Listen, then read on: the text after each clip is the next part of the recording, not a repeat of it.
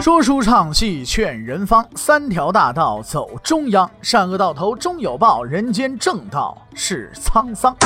给您续上一杯茶，我慢慢的说，您细细的品。听大禹话说明朝，除了咱们广播直播以外啊，我们还在喜马拉雅独家网络发布。各位呢，可以登录喜马拉雅手机和电脑客户端，搜索“大禹茶馆”，选择收听。上期节目咱们说到哪儿啊？咱们说到详述三阳，未来功臣崭露头角，太子之争，高志高煦两党互搏。朱棣呢是明代厚黑学的专家，水平呢是相当的高，说谎抵赖就跟吃饭喝水一样是正常的。但是在选择太子这件事情上啊，他是真没骗人，哈，他确实是想立朱高煦来的。父亲呢总是喜欢呐比较像自己的儿子，朱高煦啊就很像自己，是吧？都很英武嘛，也很擅长军事嘛，都很精明嘛，也都很很无赖嘛，对不对？但是朱高炽呢却不大相同，这个儿子胖，太胖了。臃肿不堪，而且小时候得病了，呃，这个有残疾，走路都得需要人扶，简直呢就是半个废人。朱棣也实在想不通，如此英明神武的自己，怎么有这么个儿子？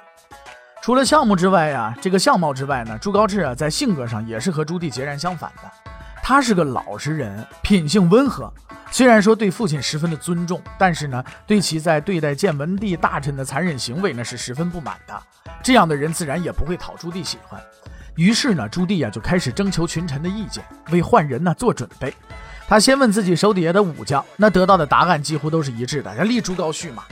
那武将们的想法就是战友上台，那将来好办事嘛，对不对？那都是跟自己这个风里雨里这拼出来的，是不是？之后呢，朱棣又去问文臣，那得到的答复也很统一嘛。这文臣们说了，那得立朱高炽啊。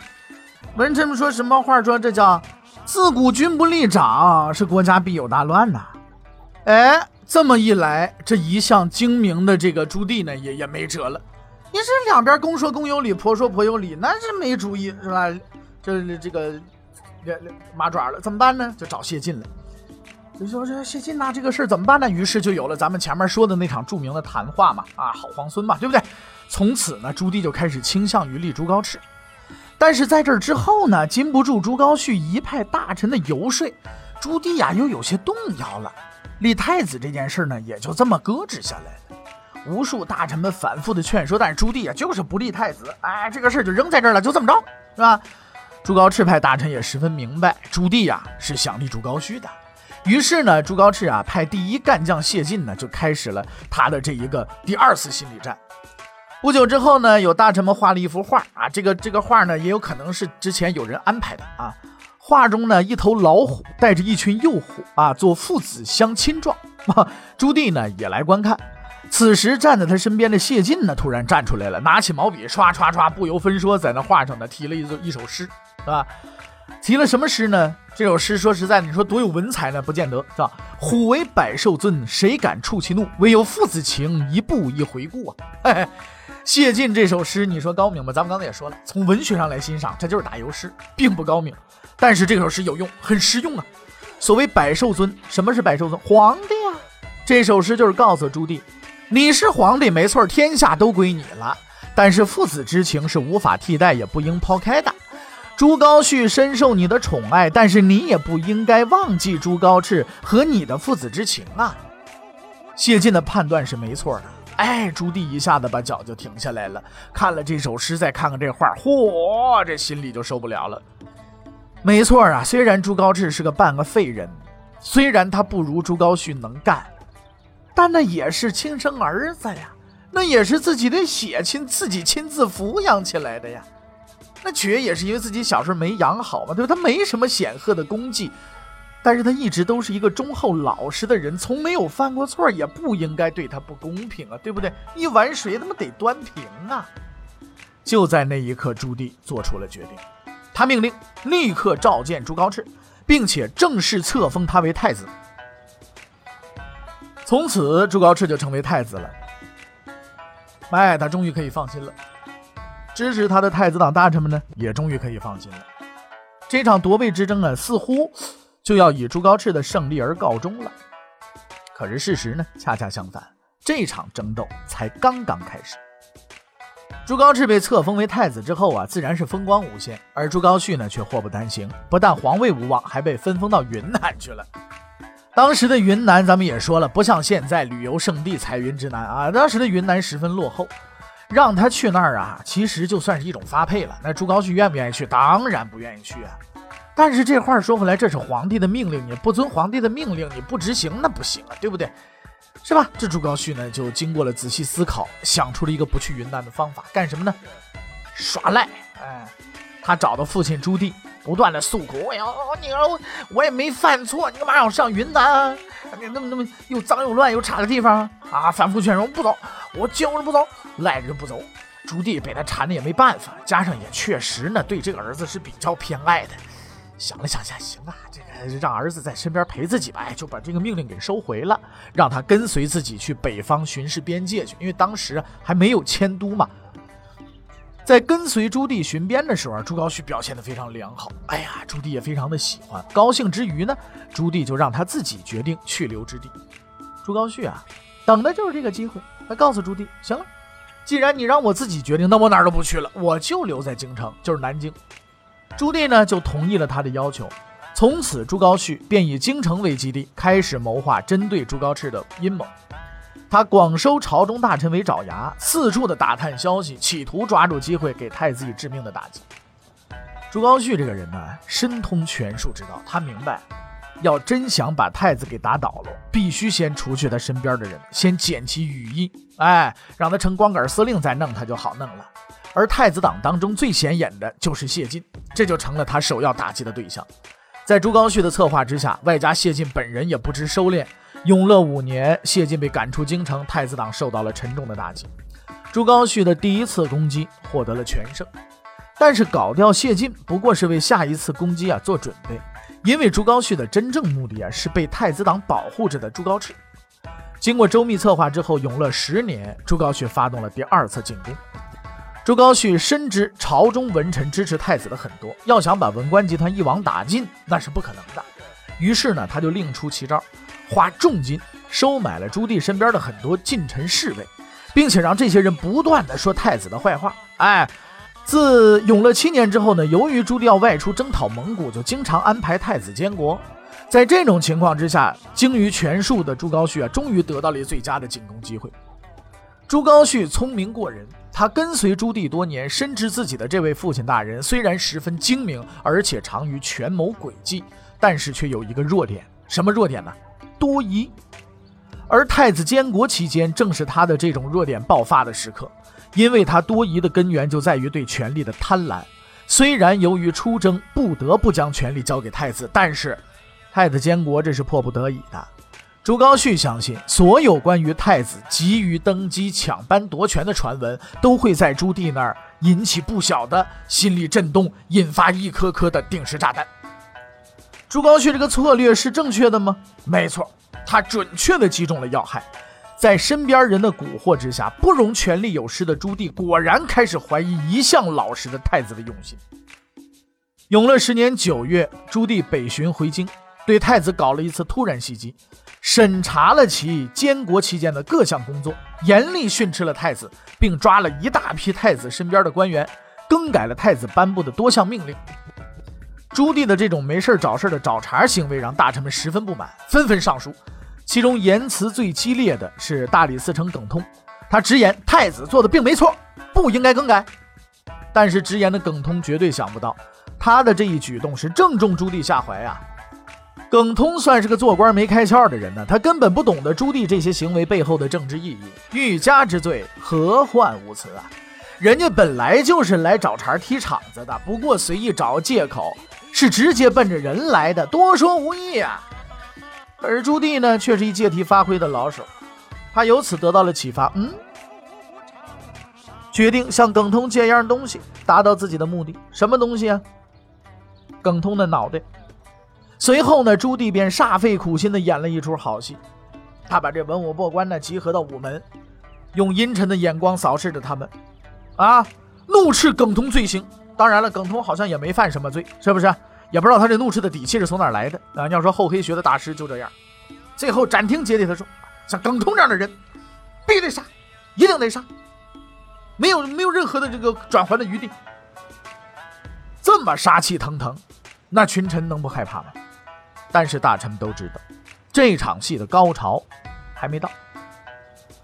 耿通被处决之后，朱棣再次把大和大臣们集合起来，开展思想教育，终于说出了他演这场戏的最终目的：太子犯错，不过是小问题。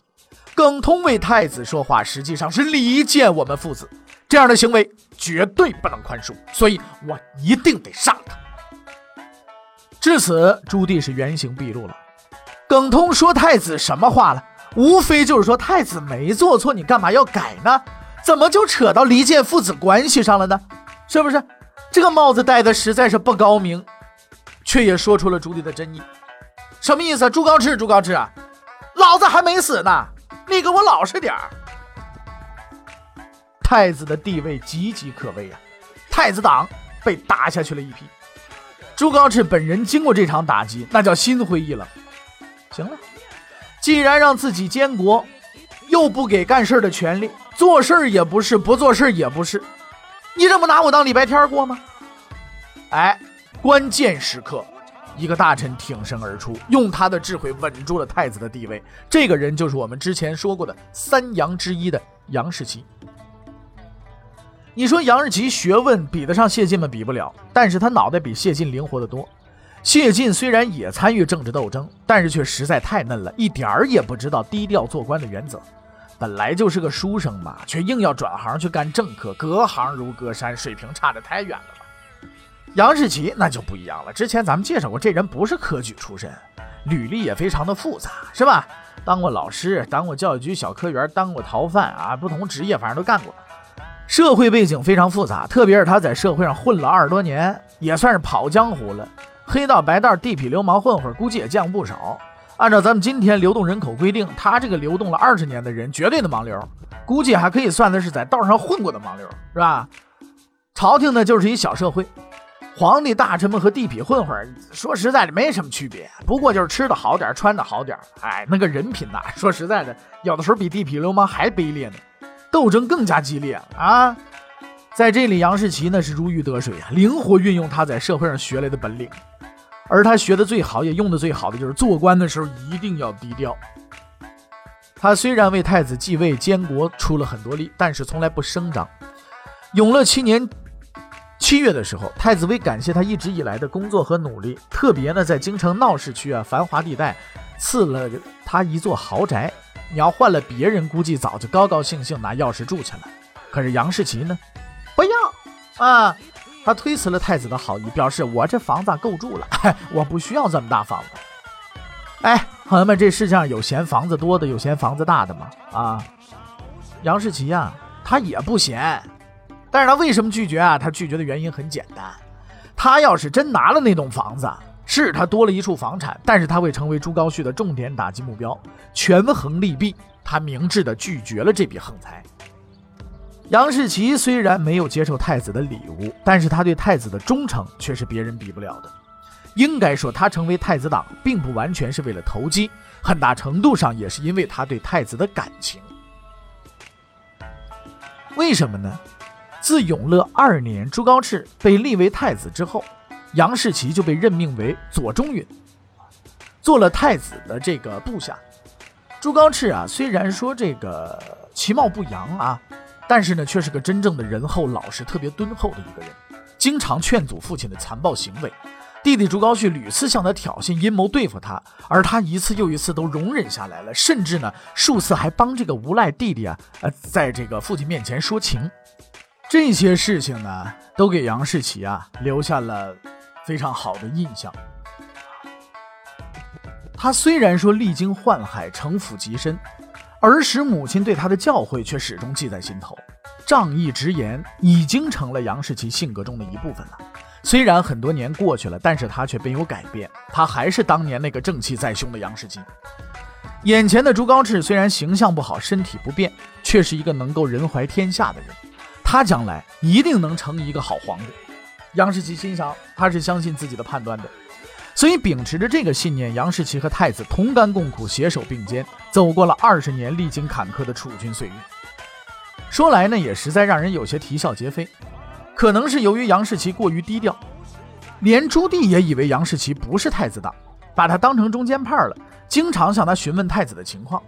而在永乐十年的风波之后呢，朱棣对太子也产生了怀疑，便向杨士奇询问太子监国时表现如何。这看上去是个很简单的问题，实际上是暗藏杀机啊！城府极深的杨士奇听到这句问话之后，敏锐地感觉到了这一点，他立刻意识到决定太子命运的关键时刻来了。他紧张地思索着问题的答案。趁着杨士奇还在思索的时间，我们来看一下为什么这个问题难以回答又十分关键。如果回答太子十分积极、勤恳做事，和群众打成一片，能独立处理政事，威望很高，那太子就完了。为什么？你爹还在呢。好家伙，你就跟群众打成一片，你拉拢大臣，独立处事，你想抢班夺权，你想让你爹不得好死啊，对不对？那这个不行，那那我们换一答案呗。啊。太子平时积极参加娱乐活动，不理政事，疏远大臣，有事就交给下边去办，什么威信都没有。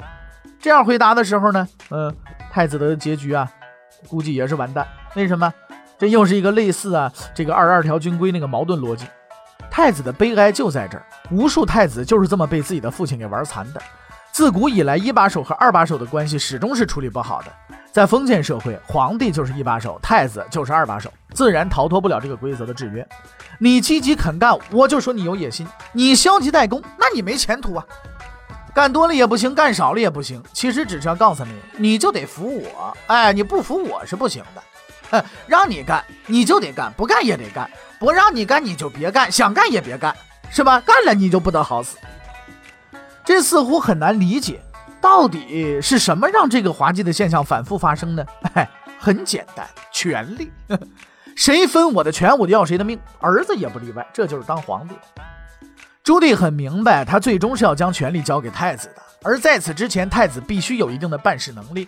为了帝国的未来，无能的废物是不能成为继承人的，所以必须给太子权力和锻炼的机会。但他更明白，要想得一个善终，混个自然死亡，不至于七八十岁被拉着去砍了脑袋，那就必须紧紧握住自己手中的权力，直到他死的那一天。儿子是不能相信的，老婆也不能相信，天下所有的人都是不能相信的，这就是皇帝的悲哀。好了，现在杨士奇先生已经思索完了他的答案，那么杨士奇究竟给出的是什么样的答案呢？欲知后事如何，且听下回分解。